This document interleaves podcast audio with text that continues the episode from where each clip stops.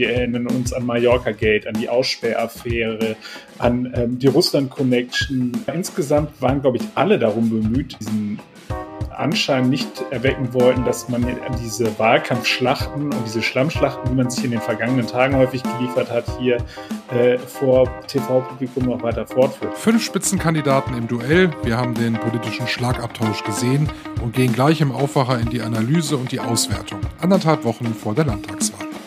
Bonn Aufwacher. News aus Bonn und der Region, NRW und dem Rest der Welt.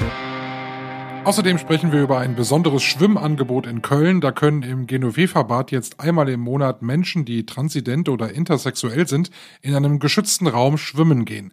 Warum das notwendig ist, dazu später mehr. Ich bin Michael Höhing. Schön, dass ihr heute wieder mit dabei seid. Zunächst die Nachrichten aus Bonn und der Region. Nach diversen Pannen beim Versand der Wahlunterlagen für die Landtagswahl verspricht die Stadt Bonn, alle Fehler sind identifiziert und behoben. Mehrere Bürger hatten von falschen Wahlscheinen und Stimmzetteln oder Wahlbriefumschlägen, die sich nur schlecht zukleben lassen, berichtet. So hatten zum Beispiel in der Nordstadt etwa 1000 Wahlberechtigte die Wahlscheine und Stimmzettel für den Wahlkreis Bonn 2 statt für Bonn 1. In sämtlichen Fällen sind die falschen Wahlunterlagen für ungültig erklärt worden. Die Voreifelbahn S23 fährt wieder von Bonn bis Euskirchen durch. Nach der Reparatur wurde jetzt der letzte bislang noch gesperrte Abschnitt zwischen Rheinbach und Euskirchen freigegeben. Teils stark beschädigt worden war die Strecke der Voreifelbahn durch die Hochwasserkatastrophe im Juli des vergangenen Jahres. Weil der Ohrbach über die Ufer getreten war, gab es vor allem im Bereich Odendorf starke Schäden auf der Bahnstrecke. Dort wurden unter anderem Gleise auf einem Kilometer Länge stark beschädigt oder Bahndämme und Weichen vollständig unterspült. Der 5G-Ausbau in Bonn schreitet voran. Derzeit bauen die Netzbetreiber neue Mobilfunkmasten oder rüsten alte im gesamten Stadtgebiet auf. So haben Monteure etwa in der Bonner Karlstraße einen Funkmast installiert. Die Kompetenz für Planung, Aufbau, Ausbau und Betrieb der Telekommunikationsnetze liegen dabei in der Verantwortung der jeweiligen Netzbetreiber. Für den Bonner Raum sind das die Drillisch Netz AG, Telefonica Deutschland, Telekom Deutschland und Vodafone.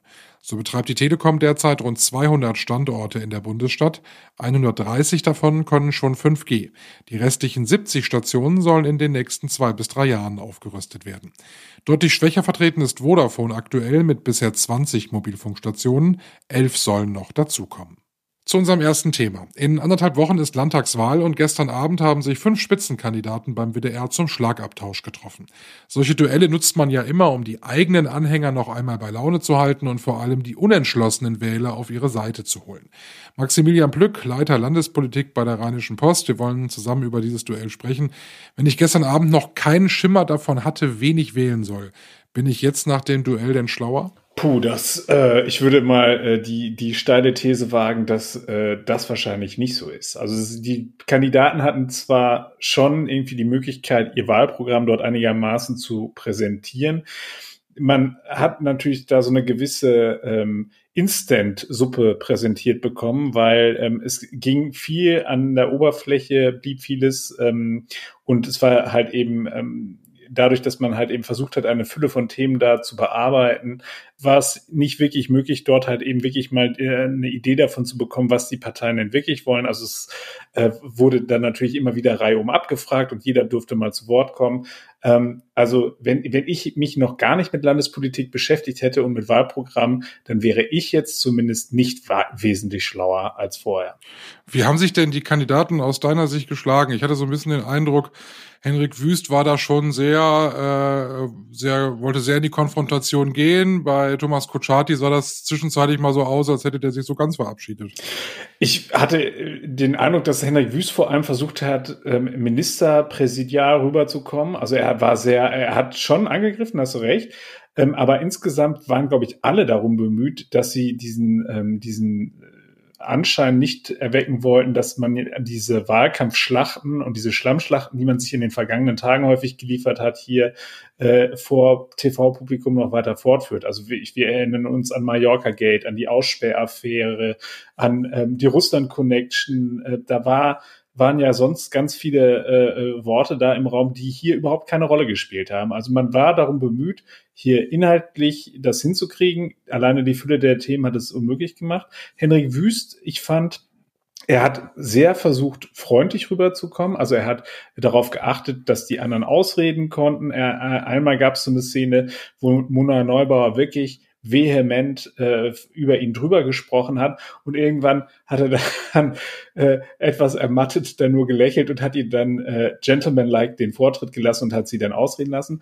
Es war so, dass alle immer versucht haben, auch wirklich äh, zu jedem Thema etwas beizusteuern. Und wenn das äh, nicht gelungen ist, dann haben die sich da auch sehr vehement zu Wort gemeldet.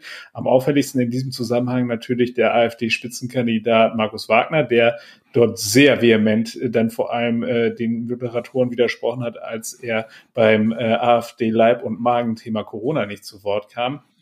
Also, aber insgesamt muss man sagen, sie waren bemüht darum, dass man jetzt nicht die Schlammschlacht der vergangenen Tage und Wochen jetzt im TV dann einfach auch nochmal aufführt. Jetzt ist ja neben dem in diesem Duell im Fernsehen genauso wichtig eigentlich, was parallel in den sozialen Netzwerken passiert, äh, weil viele verfolgen das und viele, die vielleicht kein Fernsehen gucken, verfolgen es dann auf Twitter, Facebook, Instagram, wo auch immer.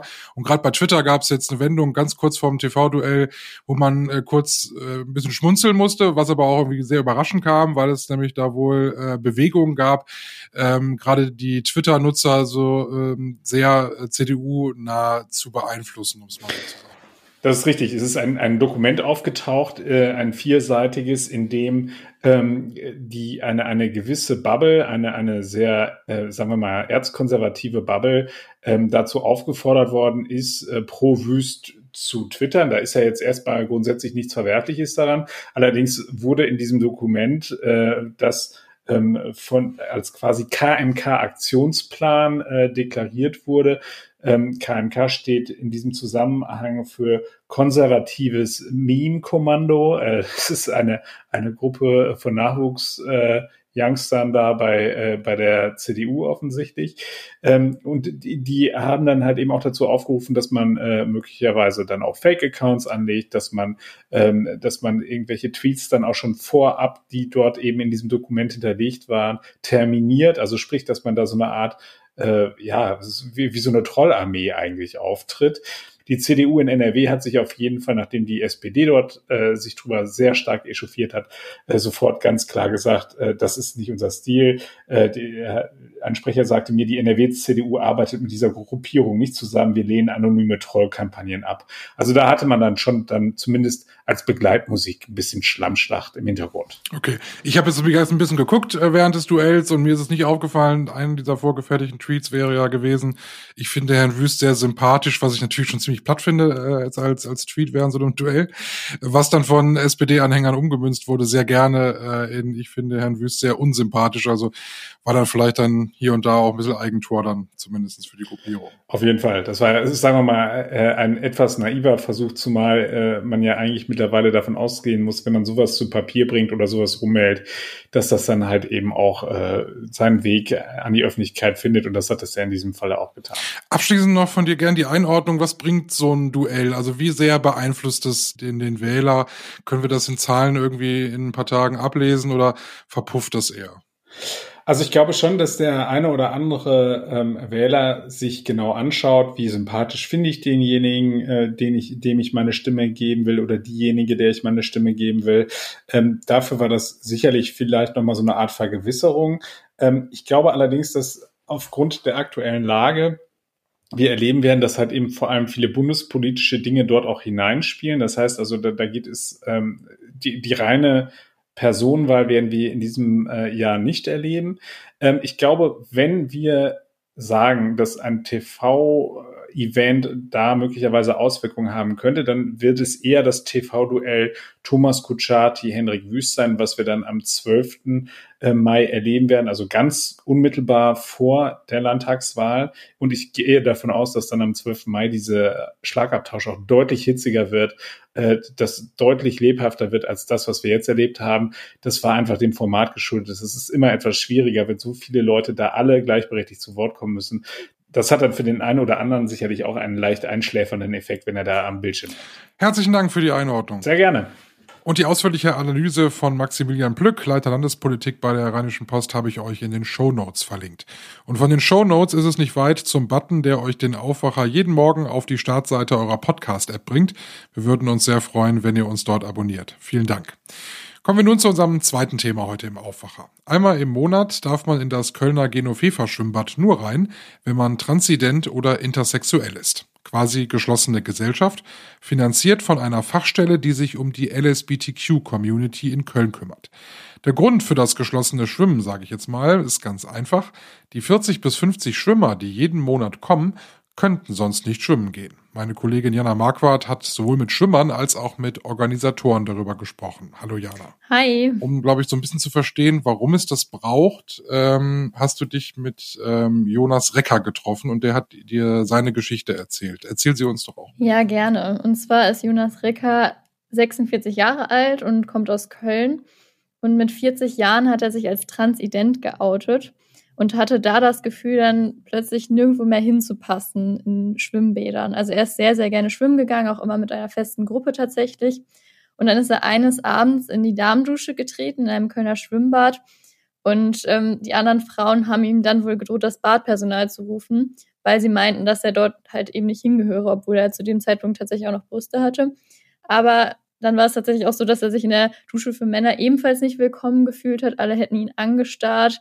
Er hat die Blicke der anderen gespürt und ähm, ja, seitdem tatsächlich Schwimmbäder gemieden. Man muss das, glaube ich, nochmal erklären. Also äh, Jonas Recker ist im Körper einer Frau geboren worden und hat irgendwann festgestellt, ich bin eigentlich ein Mann.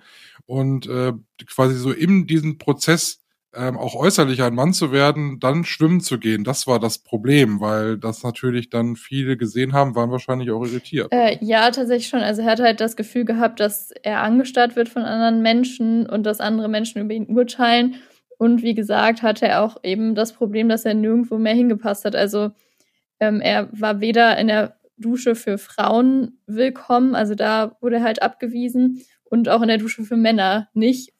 Und deswegen, ähm, ja, hat er dann begonnen, Schwimmbäder zu meiden und ist da gar nicht mehr hingegangen und hat tatsächlich sein Hobby aufgegeben. Und er ist ja auch nicht der Einzige. Also wenn man sich jetzt mal anschaut, dieses Angebot gibt es ja in Köln aktuell und das wird auch äh, mit einer betrachtlichen Zahl von Teilnehmern angenommen. Ja, auf jeden Fall. Also es kommen immer so zwischen 15 und 40 Menschen zu dem Schwimmen. Ähm, tatsächlich sogar aus ganz NRW, also nicht nur aus Köln, sondern auch aus Münster, aus Hamm, ähm, aus Bochum. Und genau, das ist dann tatsächlich so eine Art Community-Treffen geworden, hat mir die Organisatorin Merit Kummer verraten. Sie ist selber auch transident und äh, schwimmt auch meistens mit. Und sie sagt, dass es äh, ja einfach für alle ein geschützter Raum ist, sich alle dort wohlfühlen. Und es gibt tatsächlich auch Vorgaben. Also man darf andere Menschen da nicht irgendwie anstarren oder ihnen ein Geschlecht zuschreiben oder ja, diskriminierende Äußerungen machen. Dafür gibt es auch ein Awareness-Team. Also wer sich ja unwohl fühlt, kann das Awareness-Team ansprechen. Die sind dann meistens mit äh, Badekappen ausgestattet, sodass man sie auch sofort erkennt. Und äh, ja, die hören dann auf jeden Fall zu, nehmen das Problem ernst und greifen im Notfall tatsächlich auch ein. Also in, in Schwimmbädern ist ja wirklich seit vielen, vielen Jahren alles immer ganz streng getaktet. Die und die Gruppe kommt an dem und dem Tag und es, es gibt einen warmen Badetag und es gibt ganz strenge Baderegeln. Und jetzt gibt es gerade auch in Göttingen eine Geschichte, die daran rüttelt. Und zwar, äh, dass man nicht mehr zwangsläufig mit, äh, mit einer Oberbekleidung ins Wasser geht, auch für Frauen. Ja, genau, das gibt es jetzt erstmals in Göttingen an Wochenendtagen, also an Samstags und Sonntags dürfen die Menschen halt alle oberkörperfrei schwimmen gehen. Und ähm, ja, das ist halt tatsächlich deshalb so, weil eine Person, die sich als non-binär identifiziert, also weder sich als Frau noch als Mann fühlt, ihr äh, Bikini-Oberteil im äh, Freibad in Göttingen ausgezogen hat und gesagt hat, ja, ich möchte jetzt halt eben so schwimmen. Und das hat das Badpersonal tatsächlich nicht eingesehen und hat gesagt, sie muss aus dem Bad herausgehen. Und sie hat sich dann eben beschwert und letztendlich hat die Stadt Göttingen dann eben ähm, ja gemeinsam mit einem Verein in Göttingen beschlossen, dass es ähm, ein guter Schritt wäre, ja, das doch teilweise zu erlauben, dass jeder oberkörperfrei schwimmen geht. Und eben das ist ja auch dann die Problematik bei Menschen, die ja transident sind oder intersexuell, dass sie eben ja vielleicht teilweise, weil sie dann Brüste haben, nicht oberkörperfrei schwimmen gehen dürfen, obwohl sie es gerne wollten. Und beim Trans- und Interschwimmen in Köln ist es so, dass sie das eben machen können. Also sie dürfen da hinkommen, wie sie möchten, schon mit Badebekleidung, auch mit Funktionsstoff auf jeden Fall, also mit der typischen Badebekleidung, aber ja, wer halt möchte, muss kein Oberteil tragen. Und das äh, empfinden viele als eine große Befreiung. Was ja auch an der Ostsee überhaupt gar kein Problem mehr ist, ne? Oder an der Nordsee manchmal auch in so, in so Strandabschnitten. Also gar kein Thema. Ja, voll. Also irgendwie ist das in Schwimmbädern immer noch sehr viel strenger geregelt. Also neue Zeiten, die da in den Schwimmbädern anbrechen. Danke, Jana, dass du uns davon erzählt hast. Ich danke dir und bis bald. Und das ist außerdem heute noch wichtig. Die Gewerkschaft Verdi ruft heute bundesweit in Kindertagesstätten und Ganztagsschulen zum Streik auf. Es gibt Kundgebungen unter anderem in Witten, Duisburg, Ratingen und Bonn. Verdi will die Arbeitsbedingungen für Erzieherinnen und Sozialarbeiter verbessern. In Düsseldorf stellt Innenminister Herbert Reul heute vor, wie man die Sprengung von Geldautomaten verhindern möchte. Fast jeden zweiten Tag wird bei uns in NRW ein Geldautomat gesprengt. Seit 2015 arbeitet die Polizei daran, die Täter zu finden. Und in Köln wird heute zum ersten Mal etwas live im neuen Sotheby's Auktionshaus versteigert. Der dritte Teil vom Nachlass von Karl Lagerfeld. Unter anderem kommen hier Sonnenbrillen, Handschuhe und Möbel unter den Hammer. Zum Schluss noch der Blick aufs Wetter. Es bleibt frühlingshaft bei uns. Heute Sonne und Wolken im Wechsel bei 19 Grad in der Spitze. Morgen mehr Wolken und zwischendurch auch mal ein Regenschauer bei 18 Grad. Das war der Aufwacher für heute Mittwoch, den 4. Mai. Ich bin Michael Höhing und wünsche euch einen schönen Tag. Mehr Nachrichten aus Bonn und der Region gibt's jederzeit beim Generalanzeiger. Schaut vorbei auf ga.de.